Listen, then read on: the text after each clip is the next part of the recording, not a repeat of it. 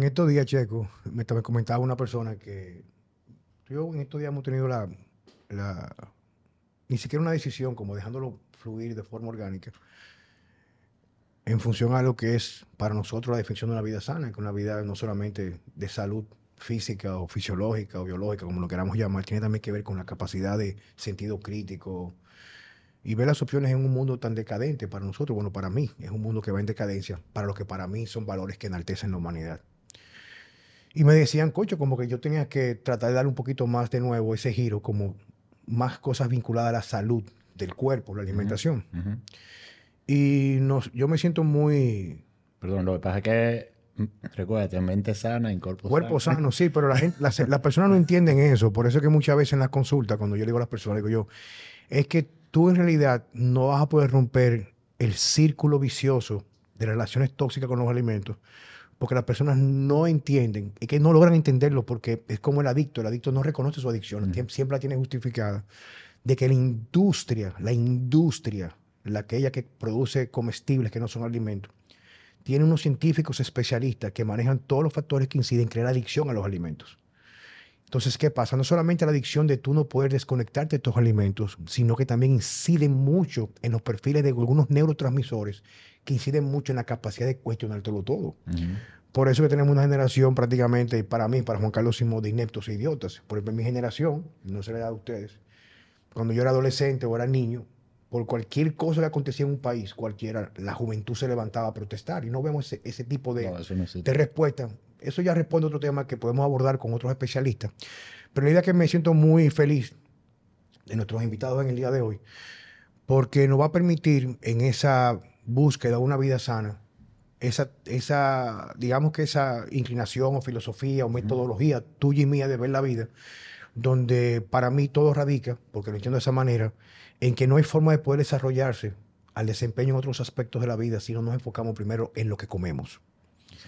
Y cuando tú le preguntas a cualquier persona que se pueda ser entendido en la materia, o sea, que cualquier persona sin nunca haber tomado haber leído un libro real de, alimentación, lee un artículo en redes sociales y piensa que es un experto ya.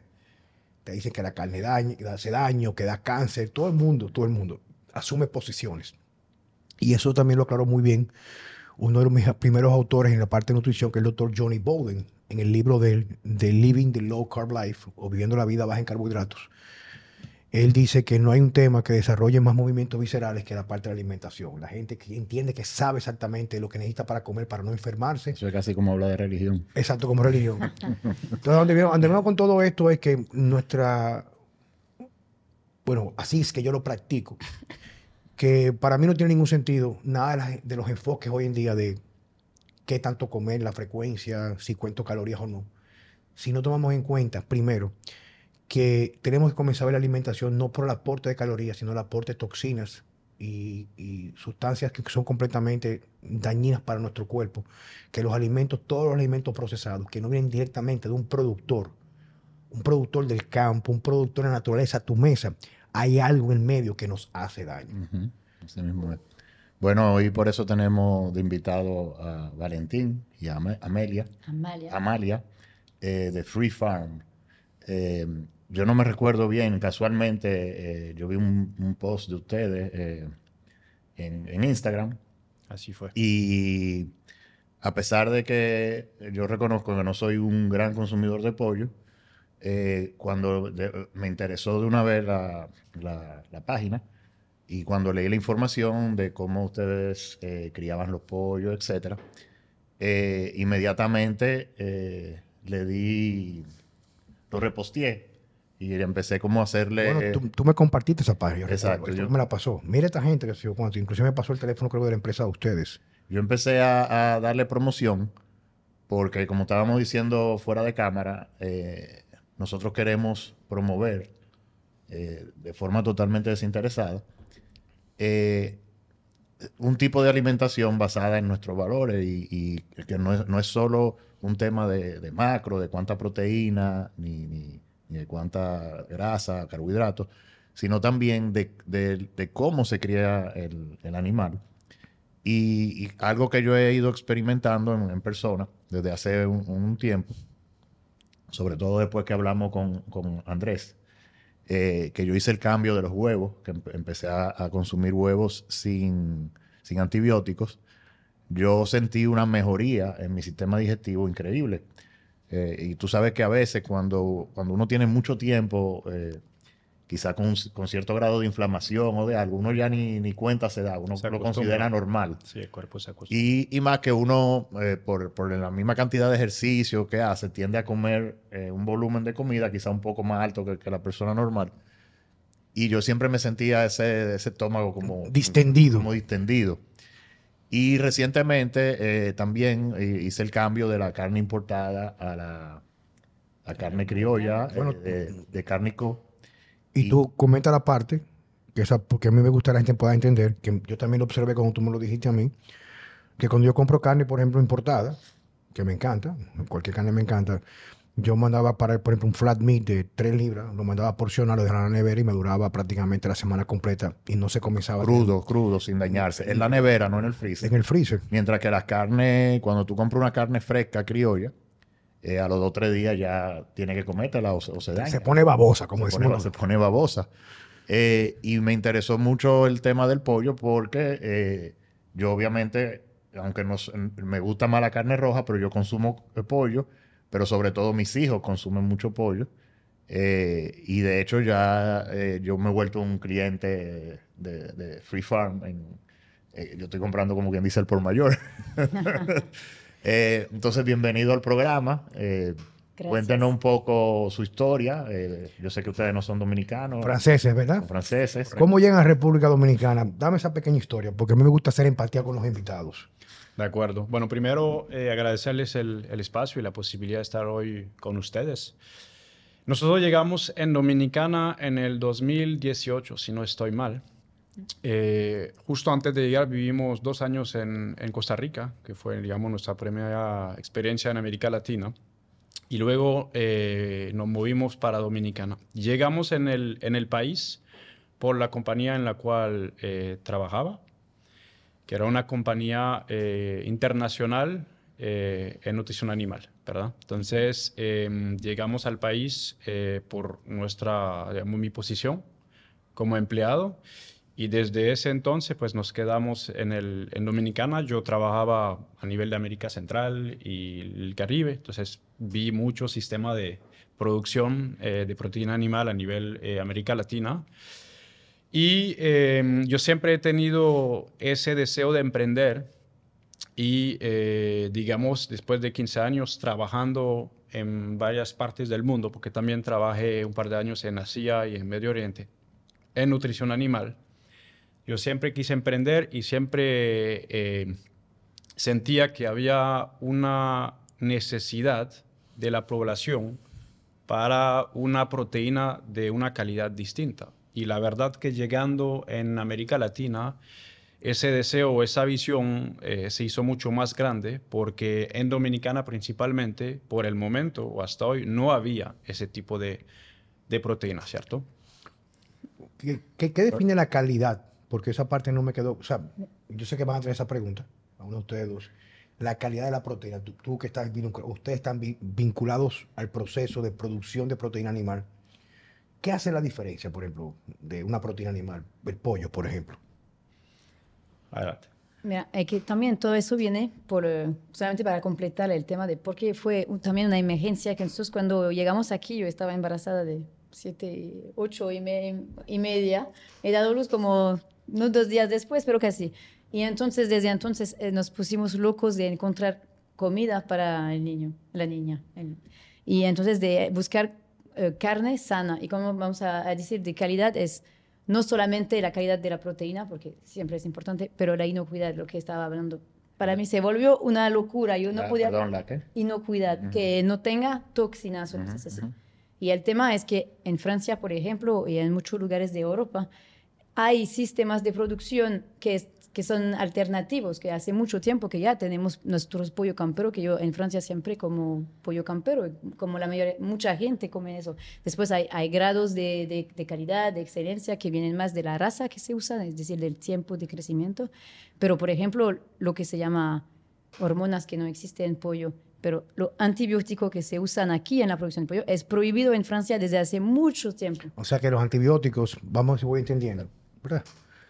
Perdón, sí. Eh, porque en, en, una reunión que yo tuve con Valentín, él me explicó que lo de las hormonas en el pollo es un mito. Eh, me, me, gustaría que después eh, sí, hable un poco y, de eso. Y yo comenté que mi amigo Luca me comentó que las hormonas también era un mito por el hecho de que el, el asunto del, de la producción tenía mucho que ver con el crucero o la, la genética del animal. Me Sí. comentado. Sí. Pero lo de los antibióticos sí es verdad. Sí, eh, sí, es que dicen hormonas porque el- las hormonas son un problema. En, por ejemplo, en los tres. Los que crecen más tiempo, porque las hormonas tienen una, Valentín lo dirá mejor que yo, pero va, va, va a intervenir a un momento de la edad, de la ad- adolescencia, vamos a decir, de, de un animal.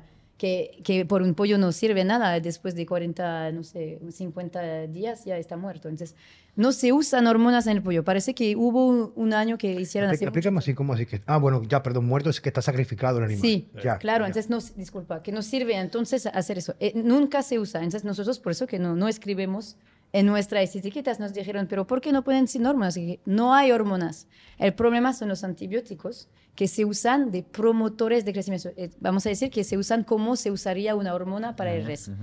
es, es la salud intestinal para que nos son para varias cosas, pero si vamos a decir por- como promotores de crecimiento es salud intestinal para que no se gasta energía y comida mal gastada por una mala digestión. O sea, hay Es una mejor asimilación. O sea, el animal tiene una mejor asimilación. Limpiar todo, todo para que la asimilación será al máximo y que la mayoría de lo que tú das de comida se vuelve carne. Ok.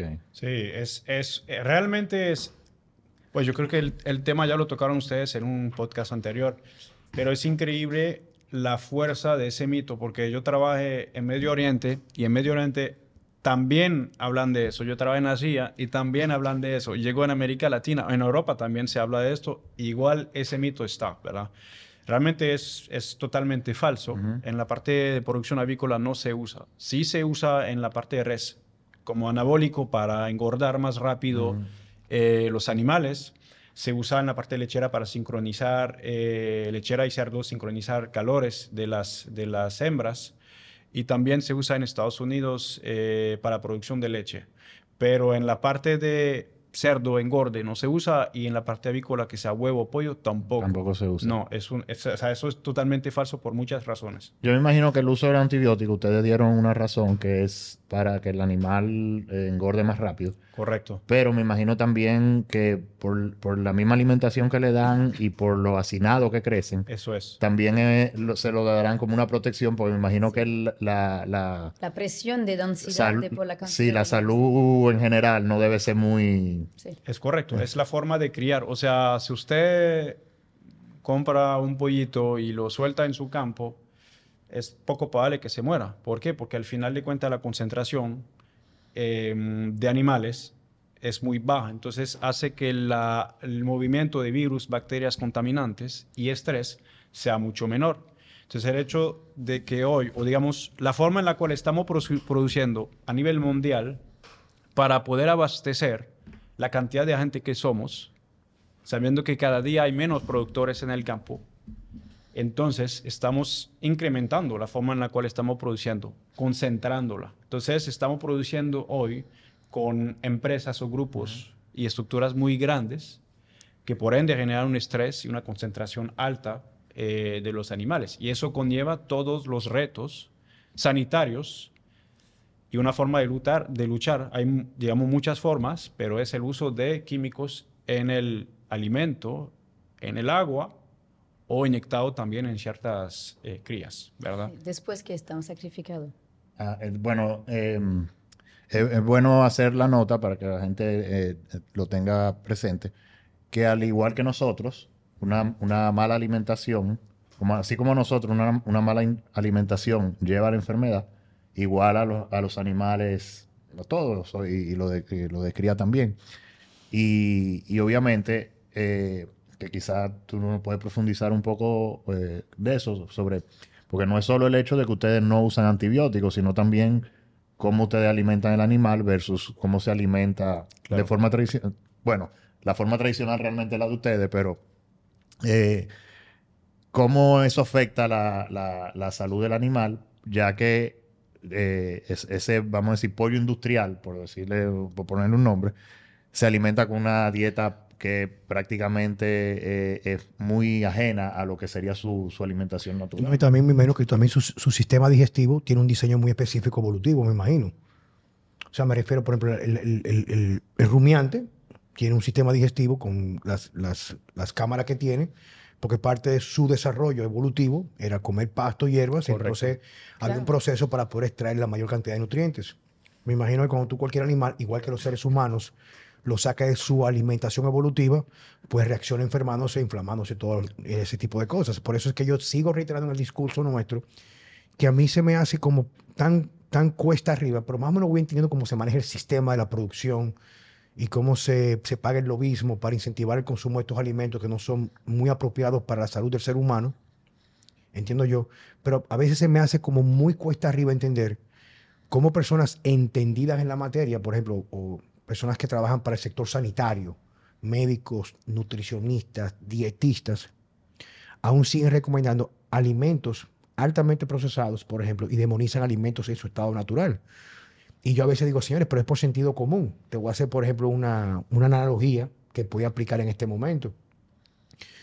Mi madre me dice a mí que la vida promedio de un canino, un perro doméstico, eran 16, 18 años cuando yo era niña. Ya los perros a los dos años están muriendo de enfermedades inducidas por la alimentación de funda, de alimentos procesados. Y le comento a las personas que incluso, por ejemplo, tuvo, un anuncio, pues el anuncio, una, promoción en televisión, redes sociales, cualquier medio de venta, te venden la felicidad tanto del ser humano como del animal a través de darle algo extremadamente procesado. Pero en la única parte del mundo donde los animales, especialmente los perros, desarrollan, esto lo hago para llevar la analogía del ser humano como nos enfermamos nosotros, desarrolla todas las enfermedades que nosotros estamos normalizando hoy en día, condiciones autoinmunes. Yo tengo una señora muy, muy querida amiga que tiene dos perros preciosos y los perros se le cae el pelo y le hace un diagnóstico por Hashimoto, una condición en un perro que sale por el intestino, que crea una condición autoinmune que ataca las tiroides, pero que come el perro bolita.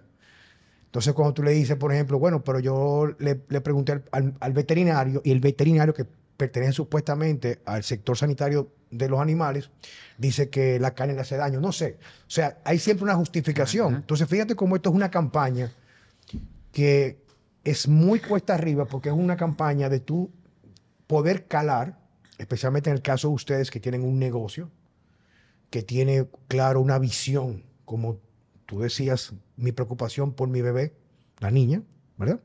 de, bueno, nació mi bebé, y ustedes que saben de fondo cómo se maneja todo esto, yo no le quiero dar ese pollo que la gente lo consume y ve un alimento sano.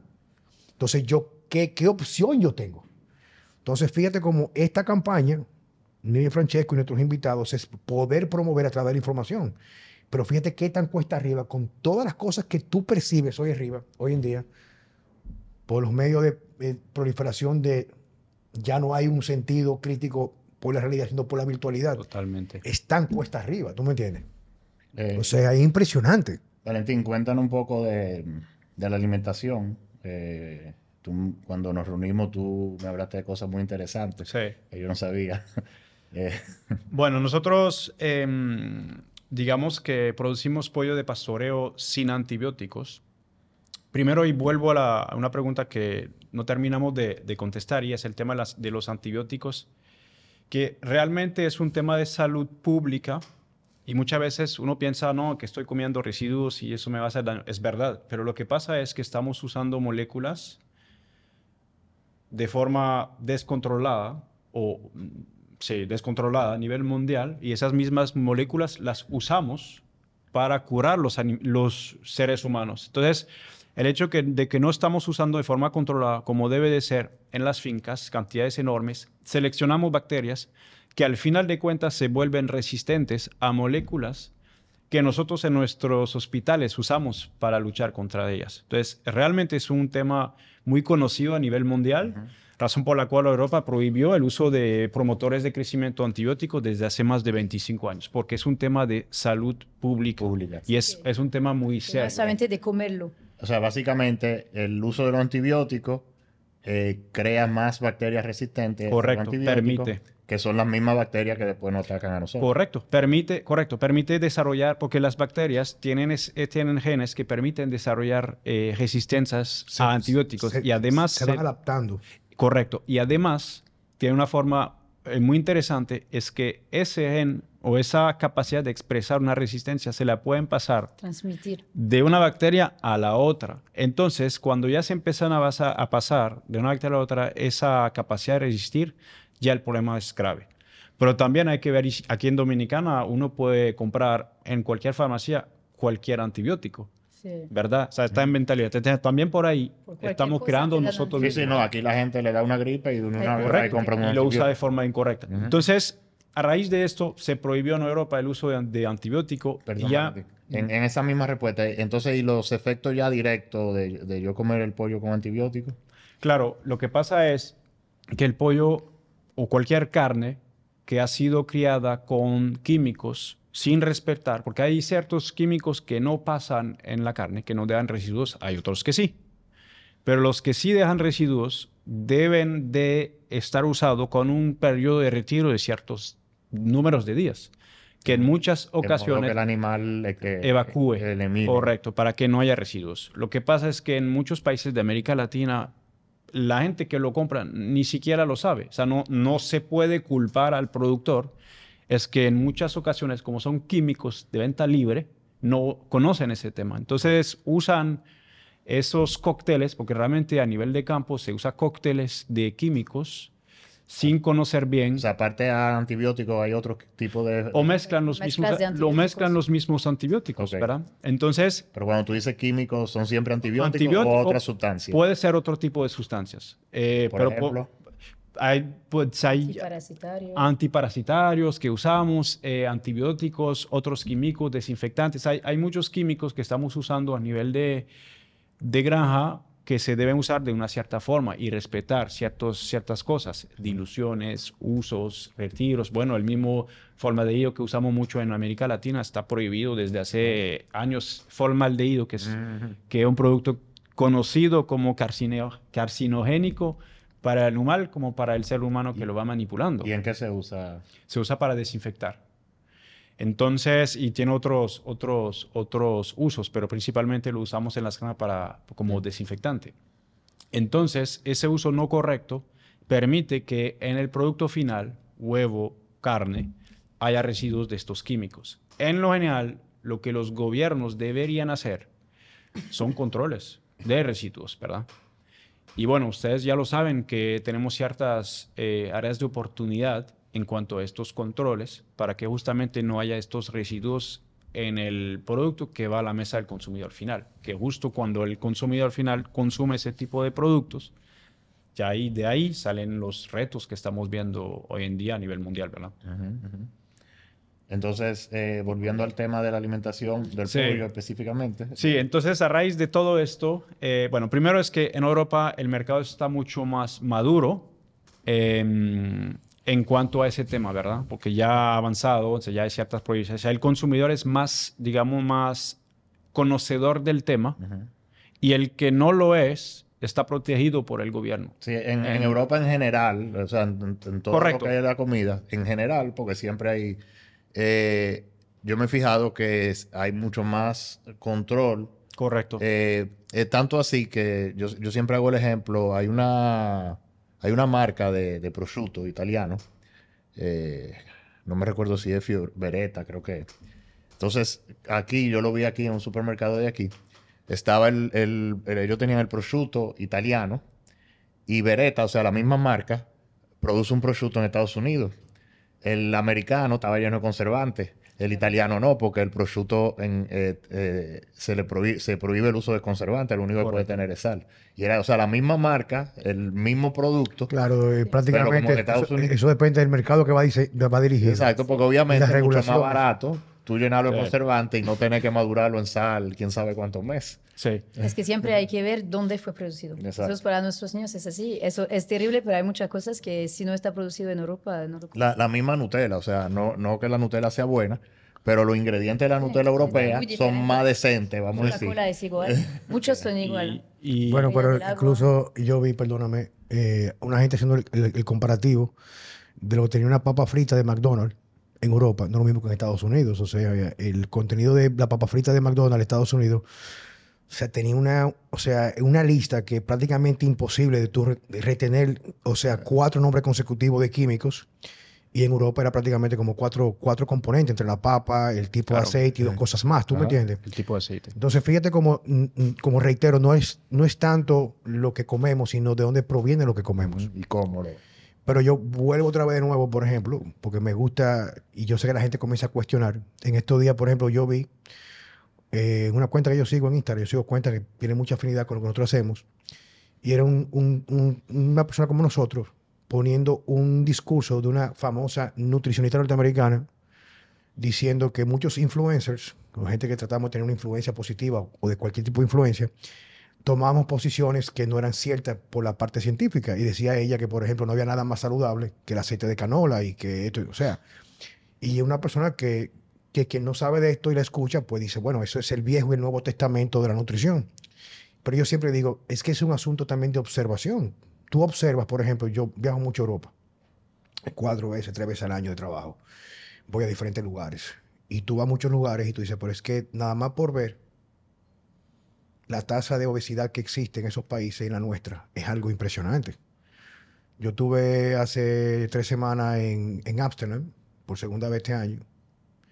Voy a México, que es uno de los países con mayor obesidad. Sí.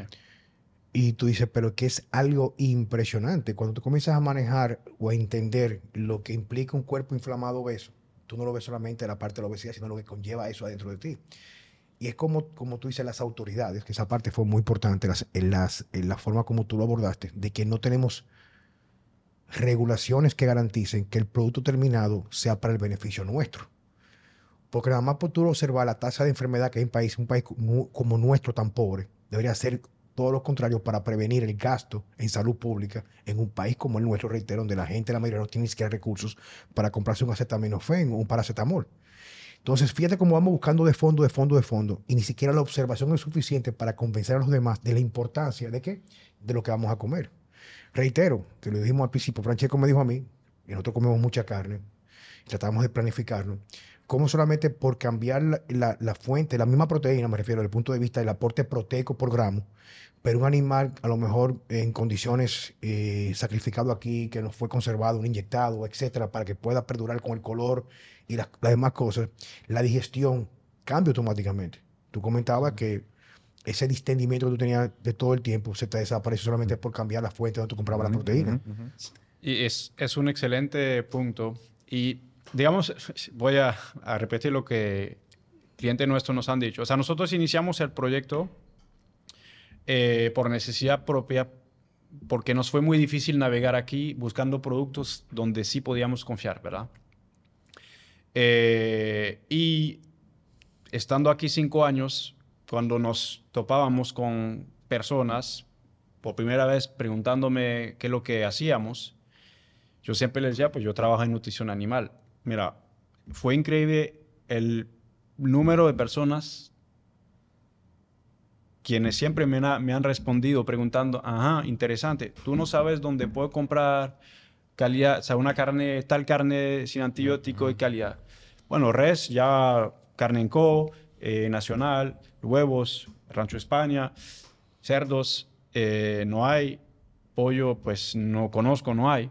Entonces, por necesidad propia de nuestra familia, más el background que teníamos de Europa, que la carne, por ejemplo, de pollo en lo general se come carne de pastoreo. Pollo es, en Europa, es, su mayoría es de pastoreo. Lo que no es de pastoreo, tipo industrial, es lo que se come en McDonald's, fast foods, pues. Entonces, por esa, digamos, esa, esa dificultad de navegar, más la gente que nos ha preguntando y claramente la carne de pollo que no nos gustaba aquí en el país, por, ser un estirpe distinto, una forma que hay diferente y también proceso de matanza, decidimos eh, tirarnos. Entonces, lanzamos el proyecto hace por ahí de mayo, junio, ¿verdad?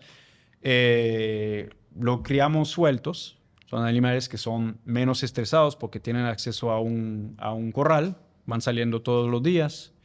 eh, la forma en la cual los alimentamos también, formulamos nosotros mismos eh, nuestros alimentos, nos aseguramos que no haya químicos ni contaminantes. Eh, también le damos gusanos, que eso lo hablamos la vez pasada, que cuando eso se menciona a, a personas aquí le da asco, pero es... Eso es lo que come. Y tú hablabas del tema evolutivo y demás.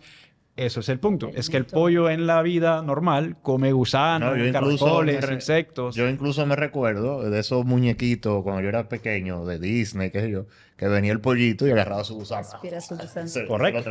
Entonces, el pollo come de todo. Entonces, empezamos Perdón, eh, si se puede hablar de eso, tú me dijiste también que ustedes mismos, eh, aparte de los gusanos que el, pollo, el pollo puede encontrar libre, ustedes también crían los gusanos.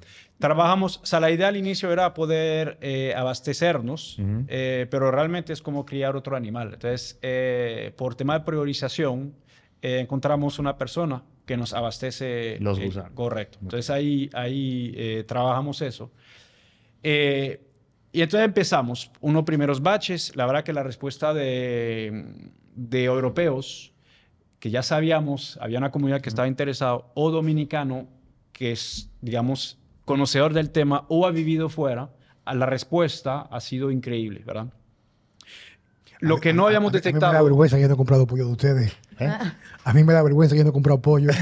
Y mandas una, una sopa de, y mandas una sopa de pollo. Y Peor. mierda, yo estoy a punto de llegar a casa y votar.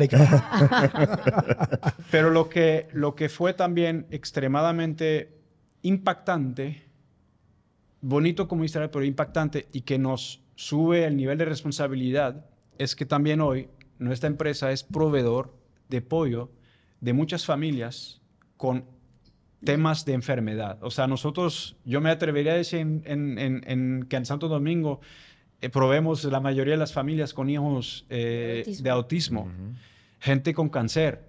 Entonces, esa, digamos, ese tercer nicho no lo, habíamos, no lo habíamos detectado como tal, pero hay una necesidad grande en este país porque ya hay gente con cierta, cierto grado de severidad, con ciertas enfermedades que está buscando soluciones para sobrevivir. ¿verdad? Claro.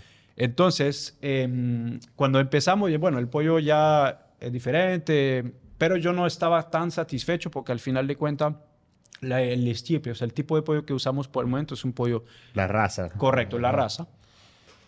Pero la respuesta, y usted lo mencionó ahorita mismo, y es gente enferma que nos decía, yo no puedo comer pollo desde hace 10 años, probé lo suyo y me está cayendo demasiado bien. Entonces, ahí sí empezamos a darnos cuenta que a pesar de ese detallido que vamos a ir corrigiendo en el, en el futuro, sí hay algo que estamos haciendo diferente. O sea, sí, definitivamente el producto que hoy estamos llevando a la mesa de nuestros clientes sí está trayendo sus beneficios porque gente enferma nos lo ha confirmado en varias ocasiones. Sí, sabíamos que estaba diferente, pero no sabíamos que iba a ser tan diferente, porque hay muchas cosas después, seguramente lo que hacen después de, de matar, lo que inyectan, no sé exactamente, no sabemos exactamente lo que hace.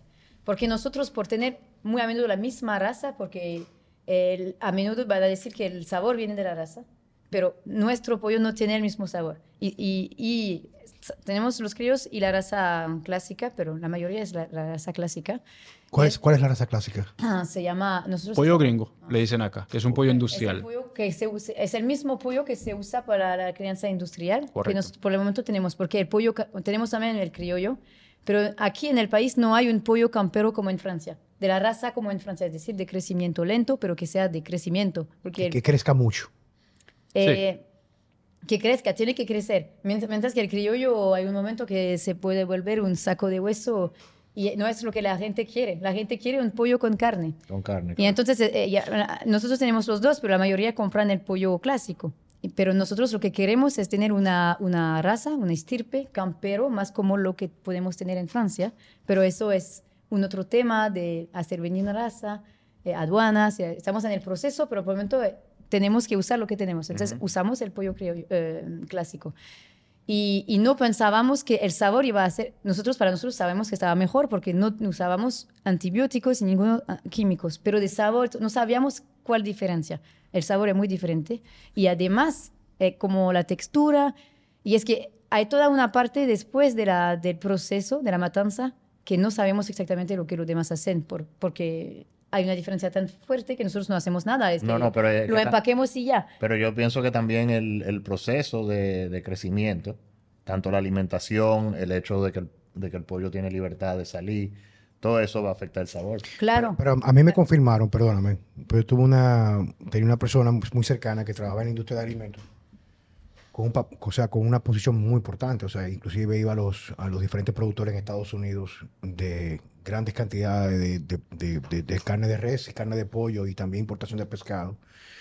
Y me decía que eh, una vez sacrificado y todo empacado, o sea, de la forma le inyectaban algún tipo de, me comentó unos una combinación que tenía proteína de soya hidrolizada, tenía otros químicos, que era, Salmueras. sí, que lo que le inyectaban era para que con la congelación, aparte que aumenta- aumentaba el volumen, Sí. el volumen, con la congelación podía pasar congelado un año o dos años, especialmente pescado, pues ya me, esa persona me decía a mí, oye, al- si algo tú no puedes comer nunca, nunca, nunca, nunca, es pescado importado.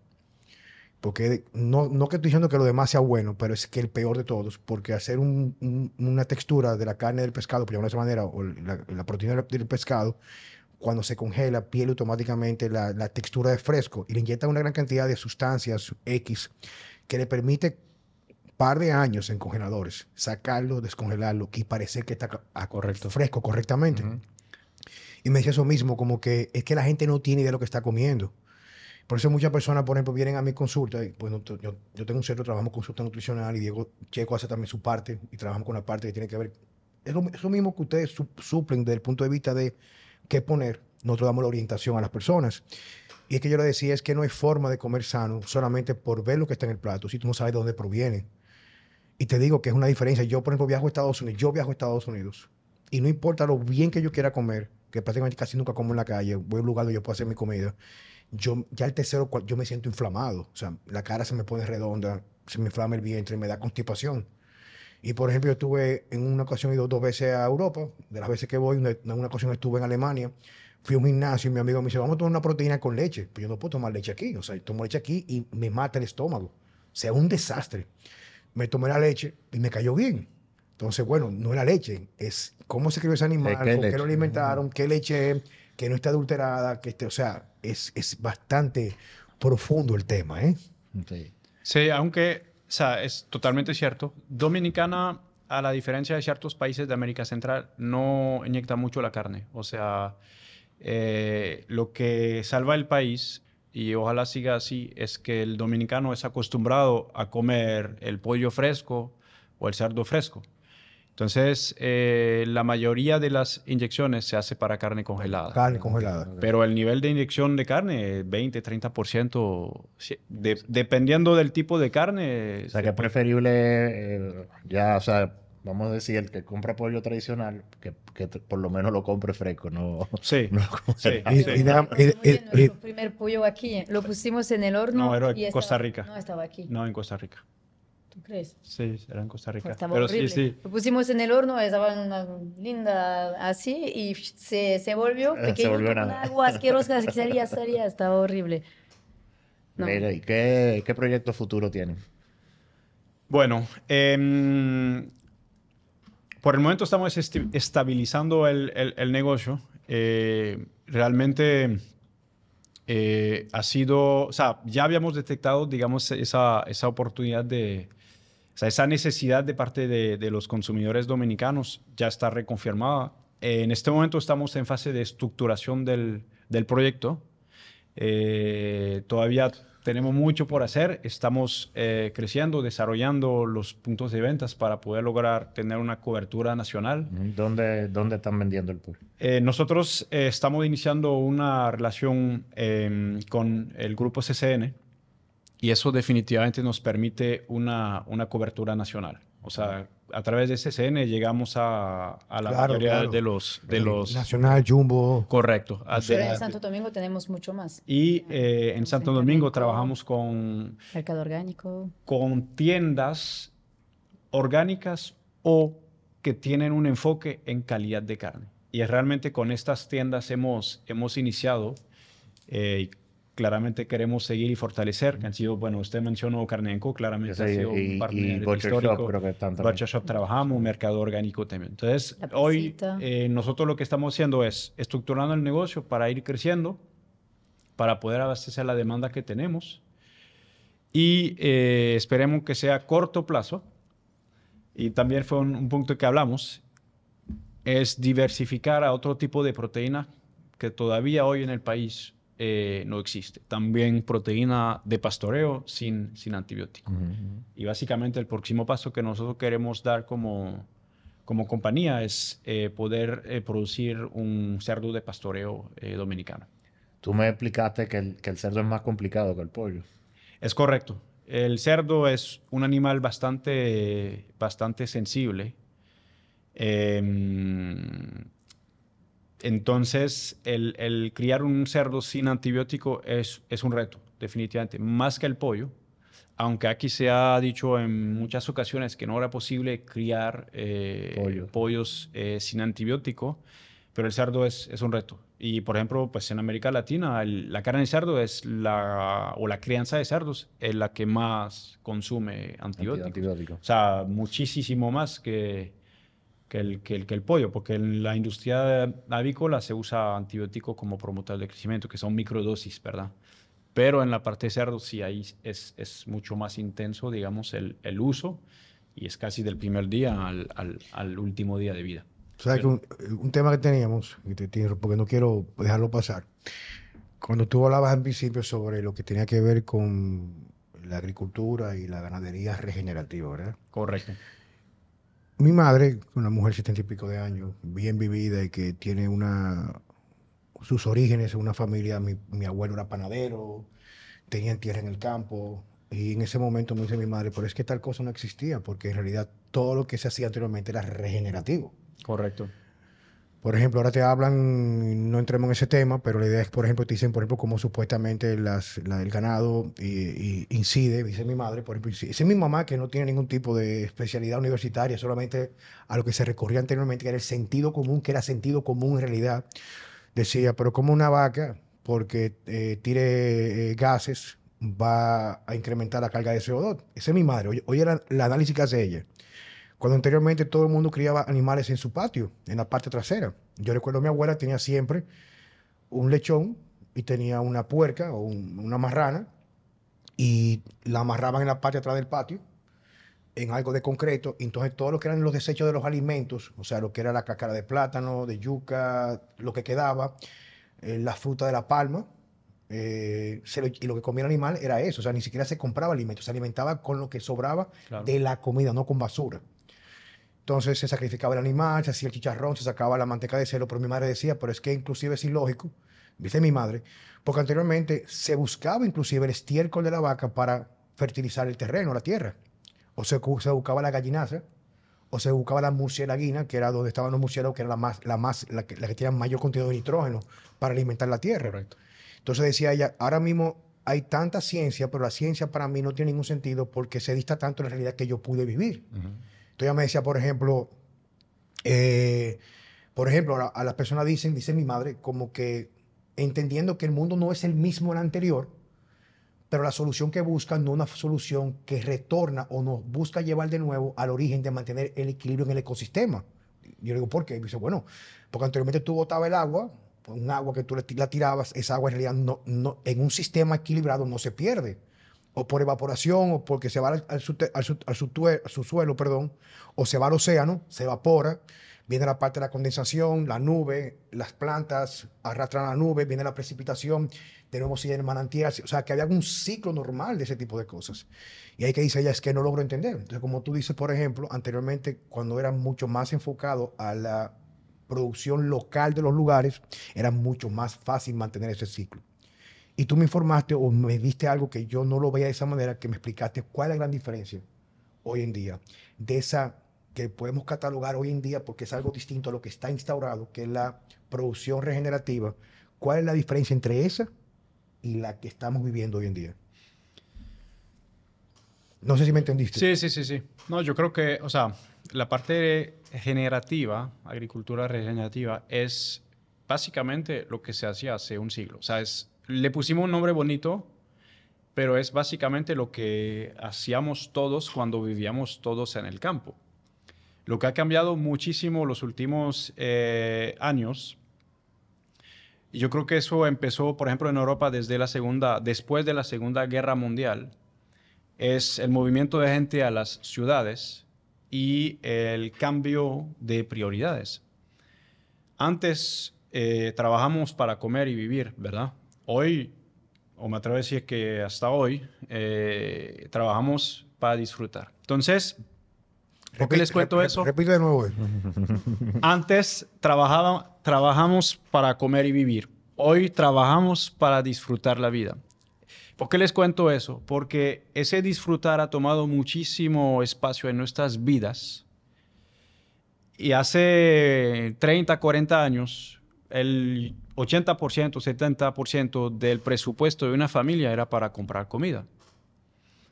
Hoy una familia va a gastar 10, 20% y es mucho. ¿Verdad? Entonces las familias, nosotros queremos comprar cada día menos o gastar menos en comida. ¿verdad?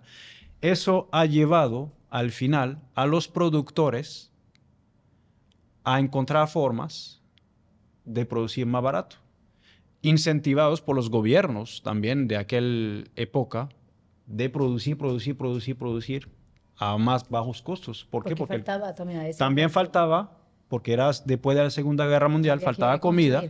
Entramos ahí cambio de forma de vivir, vacaciones pagadas, eh, etcétera. Y entonces ya las familias han ido bajando el presupuesto. Entonces cada día nosotros queremos gastar, menos prioridades. Hoy gastamos un iPhone, gastamos la última guagua, una pantalla enorme. La, verdad que yo no, encajo como en ese esquema, porque el, esquema mío por medio de checo, o sea, por ejemplo, para mí todo va en torno a la alimentación. Pero ¿cuántas personas son como ustedes? Por ejemplo. Si comparo con la población mundial. Te voy a dar un ejemplo. 0.01%. Yo, yo agarro por esta mañana, le hago un desayuno a mi hija, un queso artesanal con plátano maduro, hecho con aceite de oliva o con manteca de cerdo, le hago unos huevos, lo que sea, o sea, comida de verdad. Yo, yo me levanto a hacer la comida a mi hija y le preparo su merienda en la casa. Le pongo dos huevos duros o le pongo aceitunas, en lo que el esquema para mí. Pero si ella no ha comido bien y nos tomó la hora, yo prefiero que llegue tarde al colegio a que se vaya sin comer. Porque si se va sin comer, tiene más probabilidad de comer cosas que no le son saludables porque le da más hambre de forma descontrolada. Entonces, a veces le digo, me dice mi mujer que no va, digo yo, es que para mí una prioridad, una prioridad, no es que no quiero que vaya, en primer lugar, la responsabilidad es nuestra porque ella no se va a despertar temprano, es porque nosotros nos tomó la hora o nos cogió la hora. Pero en mi escalafón de prioridades, que ella se vaya con un desayuno que le sostenga el resto de la mañana para que no quiera comer galletas Oreo o galletas basura. Entonces es un, es un tema que tengo yo. sí. Porque como yo entiendo el impacto que tiene esa comida en proyección para el resto del día, para mí es sumamente importante que ella salga con una comida densa en calorías, que le nutra y le dé la materia para ella poder seguir desarrollándose. Pero las personas hoy en día, cuando yo voy inclusive al colegio, que la voy a buscar, y la niña, la niña nos cuenta todo, me dice, papi, yo comí Oreo en el día de hoy. Tú sabes que yo quiero matar a la profesora.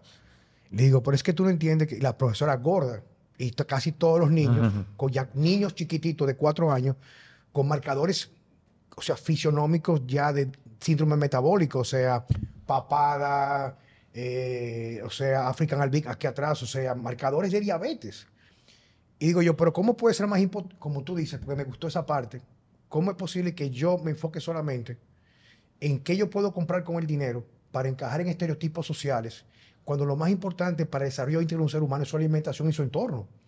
Entonces, van en el, car en el supermercado con el, el carrito lleno de todas aquellas cosas que no debería comer nunca. Entonces, el niño, que lo hablamos con un médico aquí ya, hay una, una, una, digamos que hay una epidemia de dengue. La solución es, ¿qué vamos a hacer? Digo, pero mi hermano, si es el mosquito que picó a un niño, a un niño, que le dio dengue, le picó a otro niño, pero no todos los niños se van a enfermar. Eso depende de su terreno biológico, lo que está comiendo. Entonces, tú creas todas las condiciones para que ese niño sea primer lugar, y va a ser un poco feo, ¿eh? Como adulto va a ser un tarado, porque no se va a desarrollar con la materia prima para tener un cerebro funcionando cognitivamente, ni una inmunidad, ni una robustez física, porque le quitamos importancia a lo que importancia tiene. Entonces, reitero, como dije al principio, es una campaña bastante cuesta arriba, porque la sociedad y el mercado se mueve en vender felicidad donde no la hay. Yo iba manejando en un carro en estos días y salgo de mi casa, cojo la, avenida John F. Kennedy, como si fuera de Ágora Amor en dirección para la Lopa de Vega. Yo doy la vuelta en U para ir al colegio en la mañana, que es más fácil.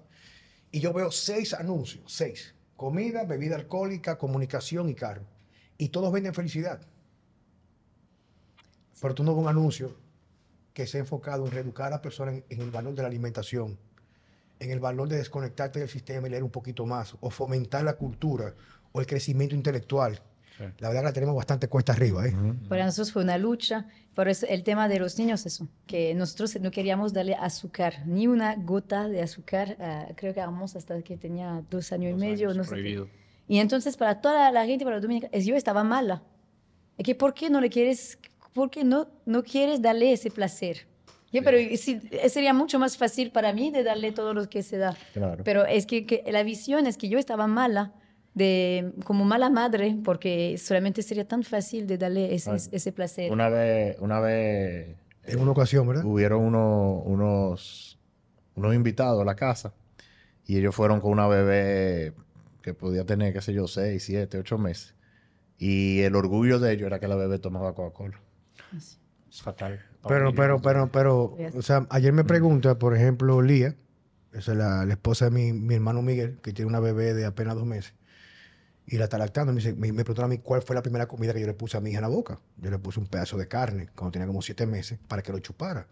Y mi hija, que tiene ahora tres, tres años rumbo para los cuatro años, o sea, vamos a comer pizza a un restaurante bueno de pizza, que son, o sea, pizza buena, ella pide carpacho.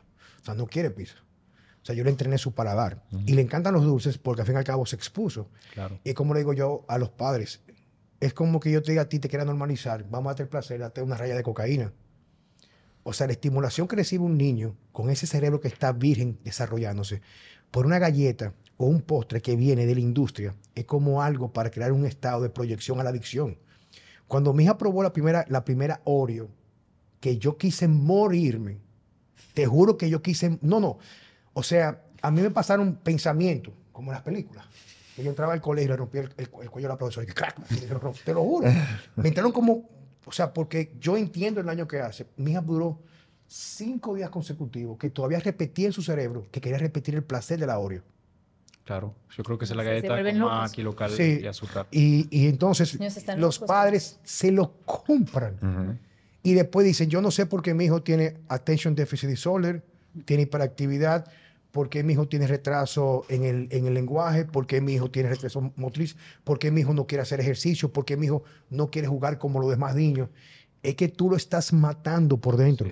Es, es, un, realmente es un tema y para nosotros ha sido eh, realmente una pelea de todos los días. Ha sido muy frustrante también luchar porque al final de cuentas hay momentos donde uno no está y ahí el niño se aprovecha. Me estaba riendo cuando hablaba de tu hija y la escuela, porque nosotros recibimos una queja de la profesora de que había que dar comida a hambre, porque, de hambre a um, Armons, que nuestra hija, porque llegaba con hambre en la mañana y robaba las papitas de los vecinos. Lloraba. Lloraba. La nuestra llegaba desayunado, con huevos, con eh, frutas y claro, en la merienda llegaba, llevaba frutas y demás, pero nada de papitas ni oreo. Entonces, la nuestra llevaba, llegaba ya desayunada y era más una meriendita, pero claro, si los demás tienen oreo y papitas que sabe que en la casa no hay y no tiene permiso, obviamente lo quiere robar al vecino. Y para, para usted tener una idea, en, bueno, no sé si Europa, no me atrevo a decirlo, pero en Francia, la escuela para los niños son de las ocho y media hacia las 4 o 5 de la tarde. A mediodía tienen eh, almuerzo o en su casa o en la misma escuela. Es prohibido, o sea, es prohibido llevar comida. Que los niños lleven comida. ¿Ok? O sea, trabajan de las 8, 8, 8 y media hasta las 12, luego el almuerzo. No comen. Pero nuestros hijos, cuando los llevo aquí, llegan desayunados y además hay que llevar una merienda. O sea, que además de esa merienda, en muchas veces es basura lo que comen en las escuelas. Y cuando hay eventos de las mismas escuelas, nosotros nos esperábamos que haya unas fruticas, un jugo, no, mismo soda y, y, la misma de Oreo están ahí. Entonces es un sistema muy, muy diferente y ha sido muy difícil para nosotros. Obviamente ya nos tocó suavizar y nos tocó acostumbrarnos. tienen, tienen, que aclimatarse para que no le dé o depresión o le dé un trastorno generalizado de ansiedad, porque si te pones a pensar lo que puede acontecer una vez se va de tu mano y llega al colegio, no vas a, vas a tener que cerrar el negocio porque vas a quedar loco, ¿sabes? Pero es que hacen un, allá en, el colegio donde estábamos hablando, para no decir el nombre, donde está mi hija, yo voy a una actividad que había una actividad familiar. Y cuando yo veo que lo que sirven es un jugo, un té verde de, de frasco, galletas, ni siquiera caseras, galletas de esas de, de, chocolate, chocolate chip o algo de esas de funda, o sea, y bandejas llenas de Oreo. Señores, bueno, es bastante, de verdad que bastante cuesta arriba lo que estamos viviendo. Pero a la vez, a la vez yo sí siento, y lo estamos viviendo en carne propia con nuestro proyecto que estamos desarrollando, que ya hay una parte de la población dominicana que ya es consciente. Y esa parte, bueno, lo mismo deportistas con quien ustedes eh, trabajan, gente que ha sufrido alguna enfermedad o gente que está estudiando, que está leyendo o que está viendo lo que está pasando, ya yo sí veo que hay una parte de la población que ya se está dando cuenta y está empezando a cambiar y a buscar eso soluciones. Eso es, el, es el principal problema, es que no hay información, no hay educación. Y la gente, hay mucha gente que nos dijeron, yo me di cuenta de todo eso porque mi hijo tiene autismo que antes me empecé a, investigar y me di cuenta que eso, eso, eso, pero todo eso lo encontramos en las cosas del niño, ¿cómo puede ser? Y solamente que y ellos eh, eh, estaban eh, enojados. ¿Y ¿Cómo yo lo puedo aprender? Como nunca nadie me enseñaron eso, porque eso no se, no se dice. No. Y, y es verdad que aquí, de lo que nosotros hemos visto en otros países o en, en el nuestro, es ese que, que sentimos más, es el atraso de de cultura en el tema de la alimentación, de lo que comemos, de dónde viene, de la calidad. Eh, en tema de alimentación, como de, porque al inicio también uno de nuestro, nuestra lucha fue los desechos. fue dos luchas demasiado fuertes para nuestro cerebro. Tuvimos que, que, suavizar porque yo me iba a, a, poner loca. Y entonces cuando, por ejemplo, yo iba con mis cartón, mis cosas de, para, para comprar carne sin foam, sin nada, la gente, ah, qué lindo, ¿y por qué haces eso? Que no, directamente se dicen, ah, ah, sí, no hay desechos. Es que tan lejos de la, de la idea es, como en el tema de la alimentación. ¿Y por qué no hacen eso? ¿Por qué no le das azúcar? No es nada, es un niño, a todos los niños les gustan azúcar. Eh, que no piensan que todo lo que hay detrás del azúcar y de cómo está hecho. Sí, yo, yo, creo que un, un, asunto más o menos también, perdona que te interrumpa, pero para aprovechar la sinergia que tú estás diciendo, es un asunto de una voluntad real de resolver de fondo las cosas, de fondo. Por ejemplo, nosotros consultamos personas, por ejemplo, de escasos recursos, que cuando le educas, le educas cómo comer, comida, alimentación mucho más densa, se reduce la necesidad de merendar entre comidas. Y la gente gasta un poco más en la calidad, pero al fin y al cabo el presupuesto se reduce. Claro. Porque estas personas dejan de comprar maltas, galletas, funditas. O sea, cuando la gente, si la gente tuviera en realidad, fuera un poco más la tendencia, como digo yo, porque tengo amigos alemanes que son locos y números con las finanzas, la gente tuviera una idea de poner en una mesa de su presupuesto mensual lo que es basura y lo que es comida, la gente lo pudiera visualizar, pudiera entender por qué están tan enfermos, están tan apáticos, obesos, sin deseo hacer actividad física. No, no, no ejercicio, que le pesa subir una escalera, le pesa estacionar 20, prefieren esperar 10 minutos que se desocupe este estacionamiento para, para, porque no quieren estacionar, no dos kilómetros, 20 metros para no caminar. Y eso responde en realidad a un estado de apatía que ha causado por inflamación intestinal, lo que comemos, la falta de naturaleza, las cosas que hemos conversado en el día de hoy. Pero ahora que tú mencionas eso, yo no sé si tú te acuerdas cuando abrió por primera vez Golgin, eh, se hacía una fila de, de carros para entrar al parqueo del gimnasio y la gente duraba 40 minutos en fila para después subirse 40 minutos en una caminadora. y tú dices, que también tienen miedo, tienen miedo. Y en el colegio, en el colegio de mis hijos, yo ahora recientemente me mudé prácticamente al lado, o sea que yo voy a pie. Pero antes, yo llegaba en el carro y siempre se, se, forma un caos y una fila. Entonces yo me parqueaba una cuadrante, yo caminaba. Cuando yo salía con los niños, los carros generalmente estaban en el mismo lugar donde, estaban cuando yo había entrado. Pero me pasa con una vela, yo estaciono y busco mía, y tú lo paras haciendo fila y esperan media hora para que le saquen el niño. Digo, eso es elección de cada quien, pero bueno, es un asunto que tiene otra connotación. Pero te reitero en realidad que eh, el tema es muy interesante y, la verdad que le, auguro mucho éxito en su proyecto. Gracias. Eh, es un compromiso, no de compromiso de complacencia, sino en realidad voy a comenzar a comprar los pollos a ustedes. Porque igual que Checo, yo casi no consumo pollo, pero a mi esposa le gusta mucho. Entonces... Eh, no, y cuando salen esos cerdos. Oh, pero viejo, claro, viejo. Pero no, le auguro mucho eso y le damos las gracias por estar con nosotros en el día de hoy. Ustedes están en Instagram en Free Farm RD. RD, Free Farm RD. Correcto. No, pues muchas gracias a ustedes por esa oportunidad eh, de poder explicar un poquito lo que hacemos, el por qué lo hacemos y, cómo lo hacemos.